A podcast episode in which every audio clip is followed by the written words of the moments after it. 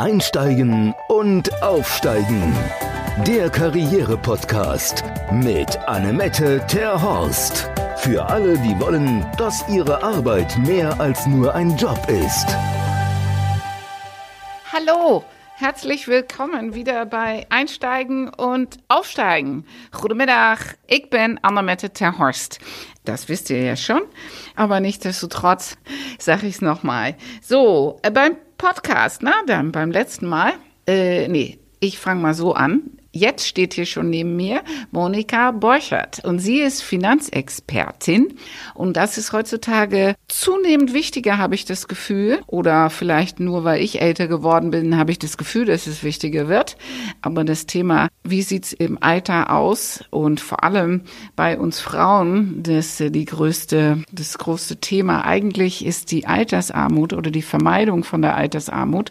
Und da hat Monika seit 30 Jahren Erfahrung mit, was man dann alles beachten muss und wie man das am besten vermeiden kann. Deswegen bin ich ganz dankbar und happy, dass sie heute bei uns ist und viele, viele, viele von ihren tollen Ideen und Wissen weitergibt.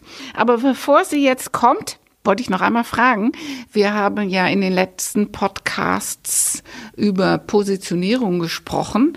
Einmal Frau Nienkerke-Springer, wie man äh, sich kurz auf seine Visitenkarte positionieren kann. Und dann zuletzt hatten wir natürlich Linda Gutzeit und da ging es darum, wie man sich dann im Internet, in den Social Medien am besten darstellt und die Frage, welchen Typ man ist. Da bin ich natürlich oder sind wir natürlich sehr neugierig ob sie da schon einen Schritt weitergekommen sind mit der Darstellung. Deswegen schick uns gerne auch den Link vom neuen Profil im Internet. Dann gibt Linda gerne Tipps, wie man das gegebenenfalls noch ein Stückchen besser darstellen könnte. Okay, aber genug zu den letzten Folgen. Jetzt kommt äh, Monika Borchert und sie stellt sich erstmal kurz vor. Unser Profi. Guten Tag, Frau Terhorst. Vielen Dank, dass ich hier heute bei Ihnen sein darf und mal über mein, ich finde ja spannendes, aber offensichtlich für die meisten weniger spannende Thema Finanzen sprechen darf. Ich bin mittlerweile 60 Jahre alt, habe einen Sohn und bin glückliche Großmutter seit zweieinhalb Jahren und bin seit über 30 Jahren in der Finanzbranche tätig. Sie sagten nicht spannend. Wieso nicht spannend? Weil die meisten es als viel zu schwierig finden, sich in allen Facetten mit Finanzen auseinanderzusetzen. Und da muss man ganz klar sagen, die Finanzbildung in Deutschland ist eine einzige Katastrophe. Es wird in der Schule nicht gelehrt und auch in den meisten Studiengängen ist es, wenn überhaupt, ein Randgebiet. Ja, es wird ja von den praktischen Sachen gar nichts gelehrt in den Schulen. Ne? Man wird ja nicht überlebensfähig. Man lernt nicht, wie man sein Haus managen kann. Man lernt ja nicht, wie man sich versichern soll. Und natürlich lernt man auch nicht. Man lernt auch nicht mal, wie man ein Bankkonto öffnet. Da fängt es ja bei den meisten schon an, wie kompliziert das ist. Ja, ohne Frage. Aber ich gebe diesen Ball, ich weiß, da mache ich mir jetzt keine Freunde mit, aber ich mache es trotzdem. Ehrlicherweise sind da auch die Eltern ein bisschen gefragt. Früher war es natürlich noch einfacher, weil Gelder direkt auf dem Tisch lagen. Vater brachte in der Geldtüte das Geld mit nach Hause. Heute läuft alles elektronisch. Die Kinder bekommen es gar nicht mit. Auch mein Sohn hat mich irgendwann mal gefragt, als ich sagte, ich habe dafür jetzt kein Geld. Die Frage, ja, warum gehst du nicht zum Geldautomaten? Und schon habe ich gedacht, okay, da muss ich jetzt wahrscheinlich mit ihm mal drüber sprechen, wie funktioniert Geld eigentlich? Das war ja ganz süß. Ich habe auch gerade die Vision gehabt. Ich habe auch eine Tochter und als die klitzeklein war und sie noch irgendwas wollte, dann habe ich auch mein Portemonnaie für sie aufgemacht und gezeigt, guck mal, Maus, da ist nichts mehr drin. Und dann sagt sie, Mama, wir können doch zu der Zauberwand gehen. Ich kenne die Nummer. Herrlich, herrlich. Ja. Sehr schön. Ja, ja genau, aber nutzt ja nichts. Okay, ja, aber das finde ich auch, damit fängt es ja an.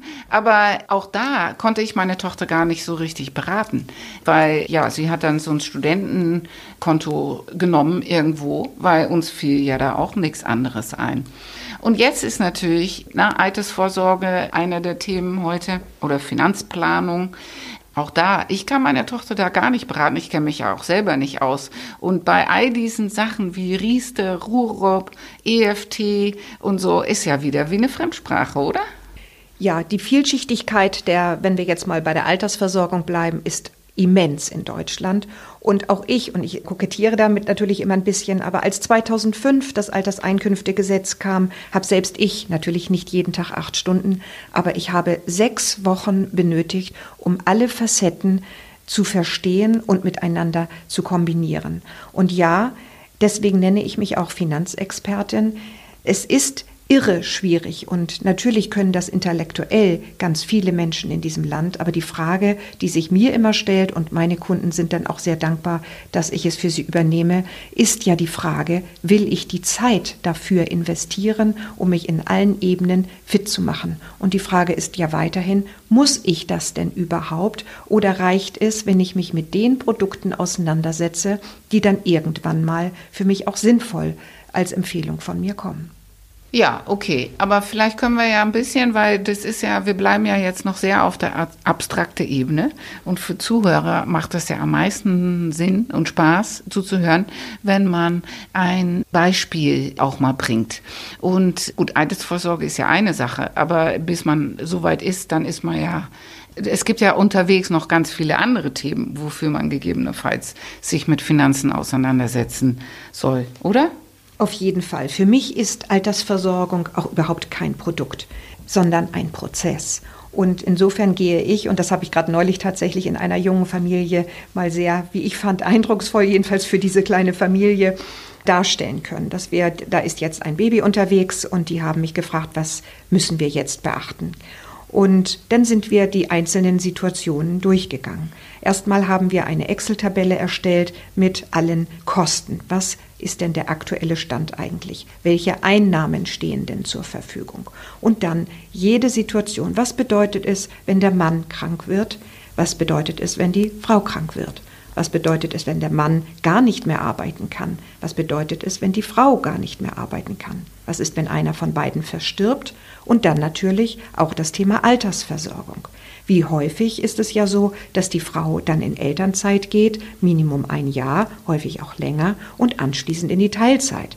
Und dann habe ich eben vorgeschlagen, diesen Ausgleich, den die Frau durch diese Kinderbetreuung leider erfährt, dass sie hier eben einen Ausgleich schaffen sollten. Also irgendeinen Sparplan, wer auch immer, ob das nun Rüro, oder nur um einige Produkte zu nennen, das sind ja Versicherungsprodukte, es können auch Fondssparpläne sein. Aber da muss man doch erstmal genau sehen, welche, in welcher Situation befindet sich denn mein Gesprächspartner. Also ist er, in welchem Alter ist er, welches Geschlecht hat er, ist er verheiratet, hat er Kinder und das spielt doch eine große Rolle, welche steuerliche Situation, auch wie jemand krankenversichert ist. Daraus resultierend erstelle ich einen Finanzplan, zumindest einen Ruhestandsplan, und dort werden dann all diese Punkte berücksichtigt und erst daraus resultiert dann irgendein Produkt. Ja, am Ende steht auch ein Produkt, aber von vornherein zu sagen, der ETF-Sparplan ist nun die Wunderwaffe, wie ich es manchmal im Internet gerade wahrnehme, das erschreckt mich doch sehr. Denn bei weitem ist nicht für jeden ein ETF-Sparplan das beste Produkt. Okay, da ETFs reden wir gleich noch drüber. Aber erstmal wollte ich fragen, du sagst es ja, ist man privat oder gesetzlich versichert, macht einen Unterschied. Äh, wieso? Weil das zwei unterschiedliche Systeme sind. Und in der gesetzlichen Krankenversicherung zahlt man ja prozentual von seinen Einkünften die Krankenversicherung, während die private Krankenversicherung immer einen festen Tarifbeitrag hat. Und viele scheuen sich ja, sich privat kranken zu versichern, weil sie denken, im Alter wird es zu teuer oder auch ich komme nie wieder zurück in die gesetzliche Krankenversicherung.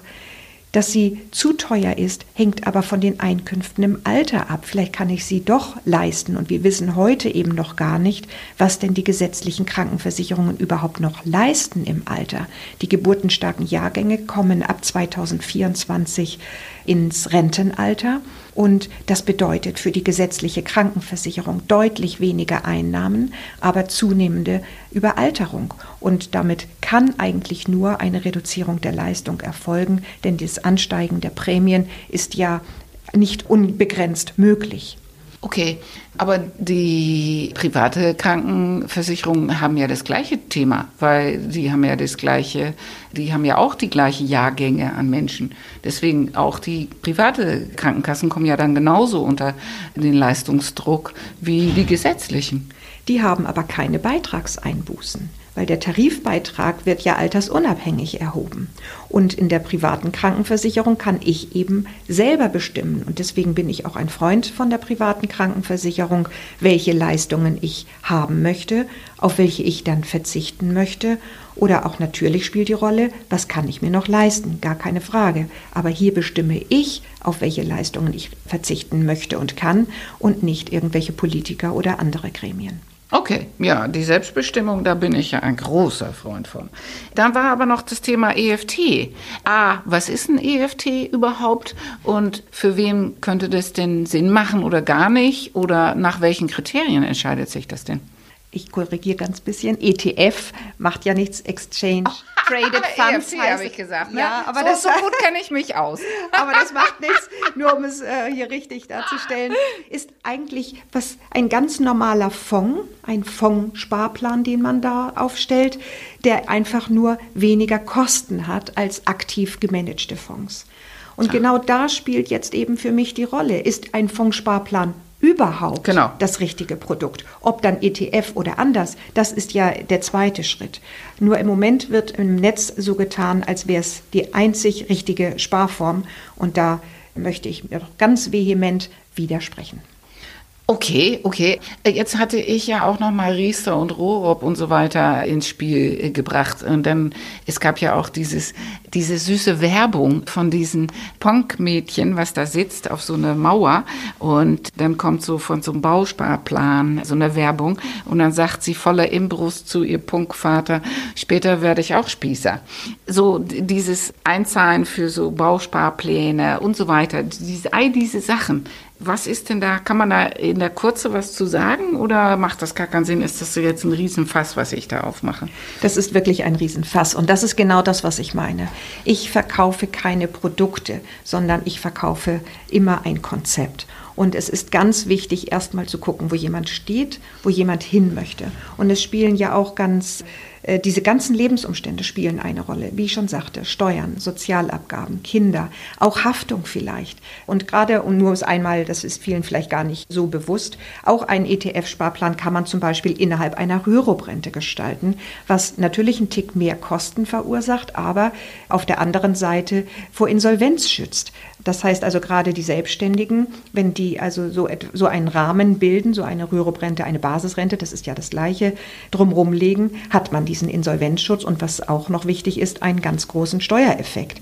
Könnte sinnvoll sein, aber nochmal, es ist nicht für jeden das Richtige und deshalb ist es so wichtig, dass man sich immer genau erstmal anguckt, wo steht jemand, was hat jemand für Einkünfte, was hat jemand vor und welche Risiken trägt jemand, um daraus dann ein Produkt irgendwann herauszufinden. Und das ist genau meine Aufgabe. Und dazu sind wir auch als Finanzexperten zu verpflichtet, die Kunden dann über diese Produkte ganz explizit aufzuklären. Mhm. Wir haben ja vorhin, wir zwei schon mal gesprochen über unser beide, eine unserer gemeinsamen Lieblingsthemen, die Vermeidung von Altersarmut bei Frauen. Jetzt haben wir ja diese Steuerpolitik in Deutschland, wo es um das Thema Ehegattensplitting geht. Ich kriege davon Pickel. Ich weiß nicht, ob du davon auch Pickel bekommst. Macht es überhaupt Sinn, Ehegattensplitting in Anspruch zu nehmen? Und wenn ja, wann? Ja, wieder ganz interessant. Gibt es kein ja oder Nein, sondern ganz konkret muss man hier sehen, wo steht jemand, was will jemand erreichen. Und wenn wir wissen, dass der Rahmen so ist, wie er ist, dann muss man darauf reagieren und eben entsprechend auf der Privatebene einen Ausgleich schaffen. Und ich kann nur sagen, viele Frauen betrifft es ja insbesondere, aber ich habe in über 30 Jahren Berufserfahrung noch niemals einen Mann erlebt, der nicht bereit war, einen Ausgleich zu schaffen zu einem Zeitpunkt, wo man noch miteinander wertschätzend umgeht. Also okay, aber das heißt dann, Ehegattensplitting, okay, aber dann muss der Mann oder derjenige, der, der, der, der am meisten finanziell von profitiert, den Ausgleich schaffen. Gut, das ist ja nur die eine Seite der Geschichte. Wenn der Mann das tut, bleibt aber trotzdem noch die Sache, dass wenn die Person, die niedrige Steuern bezahlt in diese vorübergehende Zeit, fürs Alter die Bemessung dann auch auf diesen niedrigen Gehalt hat. Deswegen ja, du, du schüttest, ihr seht das nicht, aber sie schüttet mit dem Kopf. Aber die Rentenansprüche sind ja basierend auf das, was man gezahlt hat. Und wenn man jetzt niedrigen, durch das Ehegattensplitting die niedrigere Person hat, hat man auch weniger eingezahlt. Ja. Und wieder ein Nein. So, okay, dann erklär also mir das. Die, genau, also wenn man die, die Beiträge für die gesetzliche Rentenversicherung zahlt man ja vom Brutto, während das Splitting ja nur die Steuer betrifft. Okay, das findet ja nach dem dann statt. Das heißt, das Gehalt ursprünglich, wenn das jetzt, okay, vielleicht können wir es ja konkret an einem Beispiel machen. Mann verdient fünf, Frau verdient tausend. Ja, das sind vielleicht einfache Zahlen. So, wenn die beide in vier wären, würden die ja Summe X zahlen. Wenn die aber jetzt das mit dem Ehegattensplitting machen, das ist glaube ich eins und fünf, oder? Weiß ich gar nicht, Steuerklassen. Dann zahlt die Frau, äh, behält ja dann von dem Tausender verhältnismäßig mehr, als wenn, wenn sie beide in vier wären. Äh, nee, weniger, als wenn sie beide in vier wären. Und du sagst trotzdem, egal, sie hat die 1000 und für ihre Altersvorsorge in der, in der Rentenkasse wird die 1000 berechnet. Genau. Und nicht das, was danach. Ganz genau. Okay. Also die Klassen sind 3 und 5. Ach so. Äh, auch das. Du, ja. Ich kann mich ja nicht aus. Äh, vor allem, ich bin auch noch Ausländer. Da geht es sowieso ganz anders zu. Also von daher, also natürlich ist das Schlimme, wenn sie nur 1000 Euro verdient. Das ist natürlich. Aber die gibt's. Die, vor allem die Muttis, ohne abwertend, ne? das sind die Teilzeit berufstätige Mütter, die paar Stunden in der Woche nur arbeiten. Ja, und das ist genau das, was ich meine und das ist das, was in meinen Gesprächen dann stattfindet. Mit beiden Ehepartnern an einem Tisch und zu sagen, was bedeutet das? Und wie gesagt, solange man in einer Situation ist, wo man noch wertschätzend miteinander diese Zahlen besprechen kann, wie ich es vorhin gemacht habe, es gehört ja nicht nur Krankheit, Tod dazu, sondern auch das Thema Altersversorgung. Mhm. Das spreche ich ganz offensiv an. Und wenn es um Sparbeträge geht, ich habe noch niemals erlebt, dass ein Mann gesagt hat, nein. Also neulich hatte ich es total. Also das kann er ja auch nicht machen. Er sitzt da ja mit dir und seine Frau. Ich meine, was soll er denn da machen? Aber es wurde nicht mal. nein, nein, nein, nein, es wird nicht gezogen. Ich bestimme dir voll zu. Der, das ist Unwissenheit. Ganz, das ist Unwissenheit, auch bei den Männern. Ja. Und ich habe neulich, also ich frage ja immer, wenn es um einen Sparbetrag geht, sag jetzt mal 100, wollen wir den nicht aufteilen, Teil für die Frau, Teil für den Mann, kam immer ein Ja und neulich sogar ich gebe auch keinen Prozentsatz vor, meistens ist es dann 50-50, aber neulich hat sogar ein Mann gesagt, ohne dass ich eingegriffen habe, nein, wir machen 70-30, weil meine Frau hat jahrelang auf unsere Tochter aufgepasst und hat weniger Rentenansprüche und ich möchte, dass jetzt sie bevorzugt wird. Mhm. Ja, genau, die gibt es. Die gibt es. Es gibt alle Variationen. Ja, genau, die gibt es. Genau. Okay, aber das ist ja dann eigentlich nicht nur, was wir hier jetzt besprechen, ist es ja nicht nur ein Thema, dass man das jetzt finanziell alles regeln muss, aber es hat ja dann auch was mit Testament und Vorsorgevollmachten und die ganze Geschichte zu tun. Weil, na, wie ist es nachher bei all diesen Fällen? Auch das ist es ja besser, man regelt das, wenn man sich auf das Baby freut und auf die gemeinsame Zukunft. Weil eins ist schon klar, meine Schwiegermutter ist Anwältin für Familienrecht. Nachher, wenn die Fronten verhärtet sind und wenn es geht ums Auseinanderdividieren, dann ist es zu, in den meisten Fällen zu spät, um diese Themen neutral und offen und wohlwollend untereinander noch zu besprechen.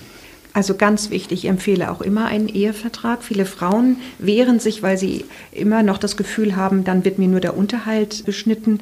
Genau das zu einem Zeitpunkt, wo es eine gute Beziehung ist, ist es ganz wichtig und deshalb habe ich letztes Jahr mich auch nochmal zertifizieren lassen zur Vorsorgeberaterin und dies Jahr nochmal zusätzlich zu dem Bereich Firmen, weil auch ganz viele Gesellschaftsverträge von Firmen gar nicht zu Eheverträgen und Testamenten passen.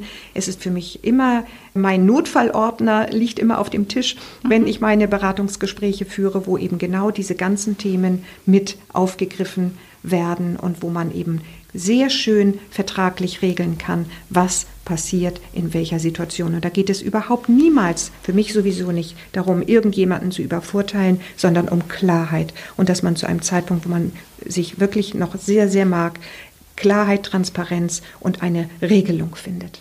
Ja, auf jeden Fall. Aber ja, anderes Thema möchte ich noch mal anschneiden. Wenn ich jetzt angestellt bin, in, in den Niederlanden ist es ja so, von Tag eins ab gibt es eine betriebliche Altersvorsorge, da wird eingezahlt und die nimmt man auch immer, egal wo man danach den Job wechselt, immer mit. Dieses Konstrukt gibt es ja in Deutschland so nicht in der Regel. Aber wenn ich jetzt in ein Unternehmen arbeite und die bieten so eine betriebliche Altersvorsorge an und ich kann einen Teil von meinem Gehalt umwandeln da drin, soll ich das, jetzt pauschal gesagt, soll ich das machen? Oder soll ich mich lieber selber kümmern? Wie schon also sag doch mal ja, äh, genau sag doch mal ja oder nein. Nein, das kann ich nicht. Es kommt wirklich drauf an. Es kommt drauf an, wie alt bin ich. Das ist tatsächlich so. Es kommt drauf an, wie alt bin ich. Was verdiene ich? Und dann, was gibt vielleicht der Arbeitgeber dazu? Also ist es nur eine Gehaltsumwandlung, wobei bei Neuverträgen jetzt der Arbeitgeber immer 15 Prozent dazu zahlen muss. Ab 2022 sogar für auch alle Altverträge ist die Firma verpflichtet, 15 Prozent dazu zu zahlen, weil sie sparen ja auch die Sozialabgaben, die so eine betriebliche Altersversorgung hervorruft. Aber man muss tatsächlich sehen, denn ein Riesennachteil hat die betriebliche Altersversorgung Stand heute und es gibt schon ganz viele Gerichtsurteile dazu, weil es als ungerecht empfunden wird, dass eben im Rentenalter auf diese Renten der betrieblichen Altersversorgung der volle Krankenkassenbeitrag gezahlt werden muss. Und deswegen ist es eben ein Rechenbeispiel. Wenn ich erst mit 50 eine betriebliche Altersversorgung mache, dann spare ich sozusagen 17 Jahre Steuern und Sozialabgaben, auch Krankenkassenbeiträge. Und wenn ich dann aber 30 Jahre nach Rentenbeginn noch lebe und also 30 Jahre den vollen Krankenkassenbeitrag und Steuern zahlen muss, kann es nicht das optimale Modell sein. Dann ist vielleicht ein anderer Vertrag doch günstiger. Und das ist das, was ich meine. Das kann man nicht mehr pauschal mit Ja oder Nein beantworten. Dazu benötigt man eine gut funktionierende Software, die eben das ganze Thema Steuern, Sozialabgaben mit berücksichtigt. Na, das war ein schönes Schlusswort. Und ich bin auf jeden Fall jetzt noch verwirrter, als ich vorher war. Und ich verrate das ja schon mal. Ich habe nächste Woche mit Monika schon einen Termin gemacht, weil bei mir ist auch Kraut und Rüben, glaube ich zumindest. Und äh, ich finde das ja dringend notwendig, jetzt mal mir einen Plan zu überlegen.